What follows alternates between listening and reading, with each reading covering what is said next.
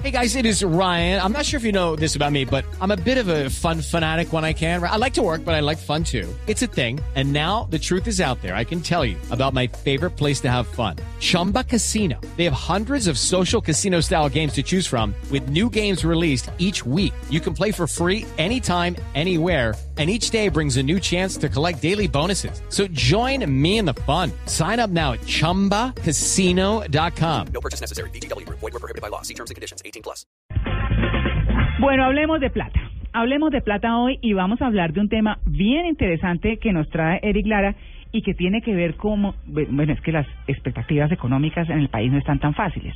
El eh, incremento en el precio del dólar, el, eh, la disminución en el precio del barril. 1,15 de inflación, la inflación, la ¿no? inflación, Sí. exactamente. O sea, está, está todo muy complicado, pero Eric nos va a hablar de cómo vender en tiempos difíciles, que es un poco lo que se viene. Se dice que este año entrante no se va a notar tanto, pero que el año entrante la vamos a ver color de hormiga en Colombia.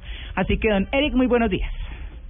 Para ti, María Clara, un abrazo muy fuerte. Oh. Para pongo, me pongo el tapabocas y lo abrazo. Claro. Y Diego, para ti, un abrazo muy fuerte. Un cálido abrazo para usted. bueno, señor, ¿cómo vamos a vender en tiempos Pues de crisis? mira, tenemos que abrazar de nuevo, siguiendo a Lía, abrazar la nueva situación, porque esa eh, nos las va a dar el país, no lo podemos cambiar.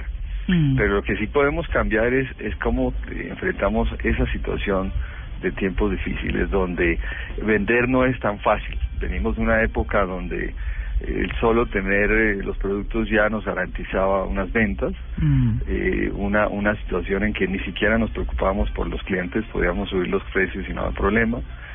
Eh, en esto que tú mencionas del tema petrolero y del aumento de la inflación, todos esos factores macroeconómicos se están combinando para que la situación de desaceleración económica se empiece a dar. Las perspectivas del gobierno ya ha corregido dos veces su pronóstico de crecimiento para este año y para el siguiente igual.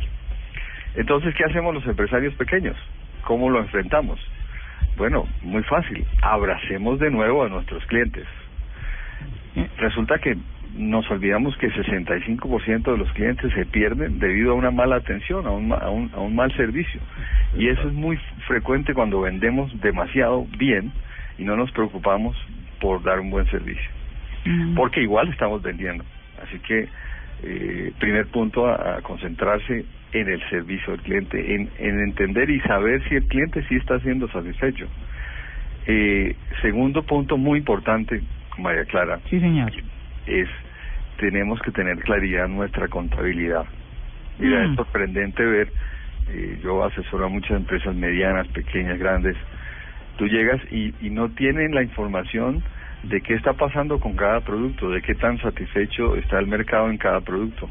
En, muchos productos se están vendiendo mucho y se están perdiendo mucho y no se han Mm. dado cuenta. Mm. Entonces, el- los sistemas de contabilidad son fundamentales para entender hacia dónde va mi compañía y qué está pasando en el mercado para poder afinar y de pronto sacar del mercado productos que me están generando mucha pérdida y aprovechar otros que los he descuidado simplemente porque pues no se venden mucho, Claro. pero son altamente rentables. Claro, buscar como es- el valor agregado a las cosas también, ¿cierto? Claro, y, y hay una regla mu- muy antigua que se llama la regla de Pareto, que era un antiguo Ah, uh, sí. eh, un, un, un, eh, matemático italiano, y es que son muchas, muy pocas cosas las que generan mucho. Mm. O sea, son el top 5, el top 4 son las que generan muchas pérdidas o muchas utilidades. Y esa es la lista que tenemos que eh, elaborar, pero si no tenemos contabilidad, si no tenemos las cuentas claras, estamos felices vendiendo y no sabemos que estamos perdiendo dinero. Muchas empresas que, que estamos eh, mirando en, en estas épocas llegan a insolvencia y dificultades grandes porque no se dieron cuenta a tiempo y no tomaron decisiones. Mm. Ahora, es un momento para pensar estratégicamente. ¿Y qué quiere decir pensar estratégicamente? Y es, es entender qué está pasando en mi entorno para poder en- identificar esas oportunidades que vienen hacia adelante. Porque si estamos muy dedicados a vender y, y- y felices que vendíamos mucho, los petroleros, por ejemplo, que conozco muy bien la, esa industria, estuve ahí trabajando, estaban felices haciendo una gran cantidad de proyectos porque eso daba para todo. Ahora, cuando se baja el precio, ahí sí hay que pensar estratégicamente qué se puede hacer. Claro. Y por último, eh, es muy importante buscar asociarse, asociarse en muchas maneras.